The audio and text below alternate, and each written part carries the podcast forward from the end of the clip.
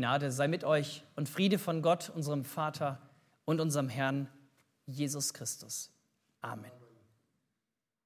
Dankbar und glücklich geben wir die Geburt unseres Sohnes bekannt. Max, 53 Zentimeter, 3500 Gramm, die stolzen Eltern mit Joel, Leon und Sophie. Wer von uns kennt sowas nicht? Eine Geburtsanzeige, klassisches Muster, ein Format, das noch bezahlbar ist, selbst im Südkurier, auf dem Platttablet zu sehen, aha, schau mal, die haben Nachwuchs bekommen. Jetzt schlagen die Eltern, die Herzen der Eltern und Großeltern höher, schneller weiter, Nachbarn freuen sich, die ersten Geschenke werden gebracht. Wie wunderbar. Im Norden würde man sagen, wat moi. Und dann einfach nur ungläubiges Staunen. Dankbar und fröhlich geben wir die Geburt von XY bekannt. Namen sind austauschbar, Personen, Persönlichkeiten nicht. Wenn dann plötzlich dein Name gesehen wird. Ich durfte selber meine Geburtsanzeige noch mal sehen, die meine Eltern damals ausgeschnitten haben. Einfach toll. Und wenn du dann den Namen vielleicht deines Kindes in der Geburtsanzeige siehst, was für eine Freude. Aber wenn wir nun denken sollten, solche öffentlichen Geburtsanzeigen sind ein Trend der letzten, naja, sagen wir mal 40 oder 50 Jahre, ob ausgedruckte Version oder Tablet hin oder her, völlig daneben. Ich habe uns eine der ältesten und ich glaube eines der berühmtesten Geburtsanzeigen mitgebracht. Doch hört oder seht selbst. Uns ist ein Kind geboren. Ein Sohn ist uns gegeben. Die Herrschaft ruht auf seiner Schulter. Und er heißt Wunderrat. Gott hält, ewig Vater, Friedefürst. Das ist die Geburtsanzeige Gottes. Das bedeutet, heute am Weihnachtsmorgen feiern wir mit vielen anderen Christen auf dieser Welt zu Ehren dieses einen Kindes Geburtstag. Feiern wir zu seinen Ehren. Bei allen Äußerlichkeiten, das Festessen musste gebraten werden oder irgendwie gegart. Alles wurde geregelt. Natürlich in diesem Jahr schenken wir uns nichts. Kennen wir den Spruch? Und doch wird was geschenkt. Wer besucht wen? Erster Feiertag, zweiter Feiertag. Wenn der jetzt dann kommt, dann müssen wir irgendwie gucken. Ach ja, und unsere Tochter bringt ja auch noch jemanden mit. Der oder die möchte aber nicht so gerne mit in den Gottesdienst. Naja, hat das jetzt für uns was mit dem Kind in der Krippe zu tun?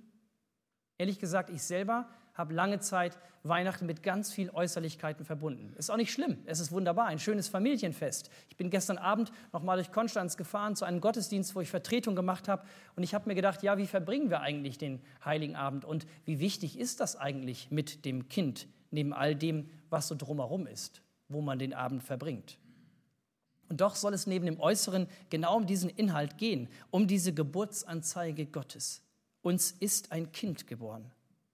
Ein Sohn ist uns gegeben und die Herrschaft ruht auf seiner Schulter. Er heißt Wunderrat, Gott hält, ewig Vater, Friedefürst. Natürlich haben solche Geburtsanzeigen immer etwas Beglückendes, Schönes. Aber ehrlich gesagt, ist das, was hier geschrieben wird, nicht doch ein bisschen zu dick aufgetragen?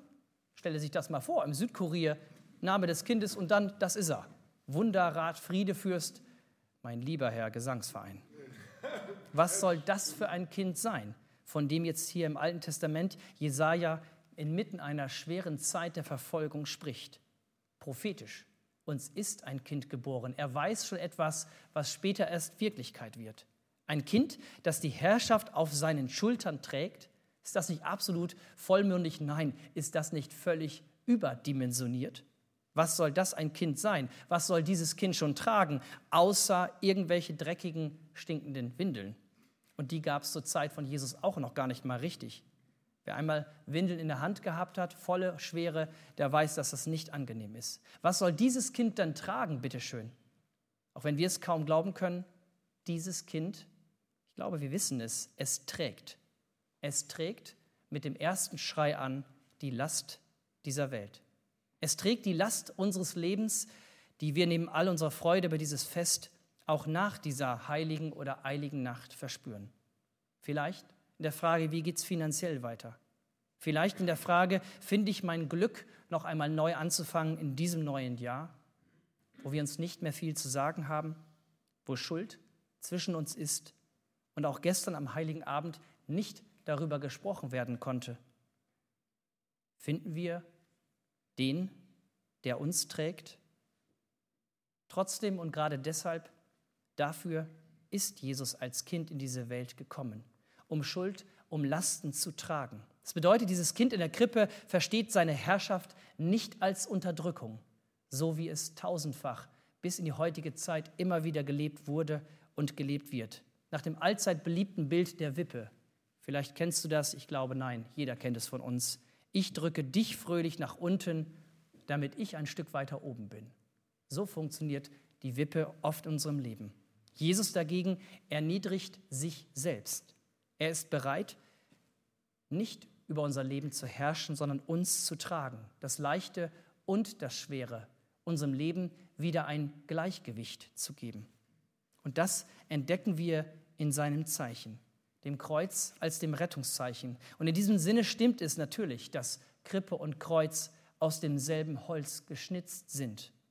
In beidem erkennen wir, wie er, Jesus, unser ganzes Leben, Liebe, aber auch Last zu tragen bereit ist und es trägt. Doch wie ist dieses vollmundig verstandene Geburtstagskind an Weihnachten noch? Ein Gott Held, ein Ewigvater, ein Friedefürst. Dieses Kind in der Krippe wird 700 Jahre vorher angekündigt durch Jesaja. Und in seiner Zeit war Friede nicht in Aussicht. So wie in vielen Teilen dieser Welt auch heute, hier bei uns und selbst in Europa. Wenn wir an die Ukraine denken, was ist da alles los? Ein Held soll geboren sein in einem fast erfrierenden Säugling, abgelegen von aller Zivilisation, Bethlehem genannt Brothaus. Ist das denn jetzt der Nabel der Welt? Wäre da nicht eine etwas bessere Präsentation besser gewesen? Eine Publicity würde man heute sagen. Gott interessiert das aber nicht.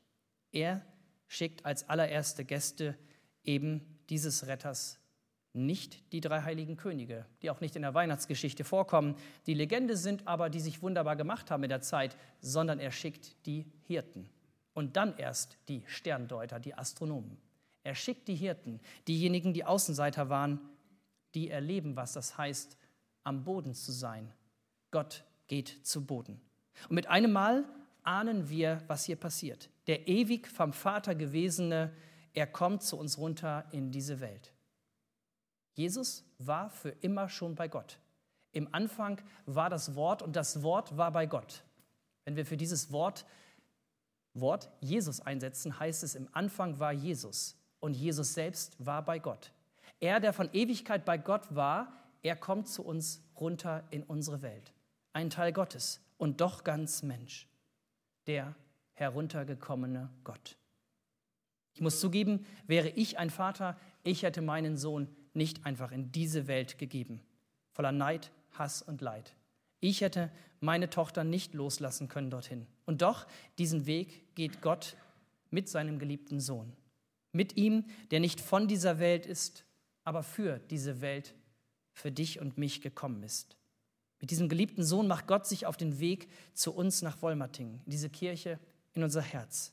In das, was uns dankbar macht, wo wir heldenhafte Erfahrungen gemacht haben, aber dann auch wo wir Ohnmacht verspüren, wo nichts von Friede da ist, weder in der Welt und sicherlich auch nicht in unseren Familien.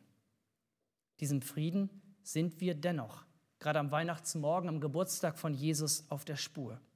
Und damit dieser Friede heute tief in uns spürbar wird, fordert Jesus uns auch heraus und sagt, ich will zu dir kommen, in dein Herz, in das, was dich stark macht, in das, wo du ganz schwer am Leben trägst.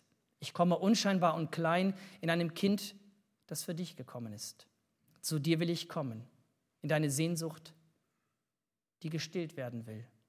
Ich trage das Schöne und das Schwere zugleich. Lässt du mich in dein Herz? Dieser Frage, die Jesus uns heute Morgen stellt, möchten wir auf besondere Art und Weise nachgeben, nachgehen, indem wir euch nach am Ausgang eine Karte mitgeben möchten. Da steht einfach, stehen zwei Worte drauf. Stille Momente. Auf der Vorderseite diese beiden Worte und innen ist ein kurzer Hinweis auf das, was uns Licht und Kraft geben soll, mit einigen Streichhölzern. Nicht von ungefähr. zünden wir uns eine Kerze an. Nicht nur eine, es sind mehrere Streichhölzer. In den nächsten Tagen, in diesen so manchmal ruhigen, manchmal so auch so halbwegs sinnerfüllten Tagen zwischen Weihnachten und Neujahr, dass wir uns stille Momente gönnen, uns diese Frage selber stellen. Lasse ich ihn in mein Herz? Steht meine Tür offen, im Staunen wie im Schmerz? Lasse ich ihn rein, ihn das Kind, der herrscht und der trägt, der Wunderrat, der Gott hält, der Ewigvater, mein Friedefürst. Amen.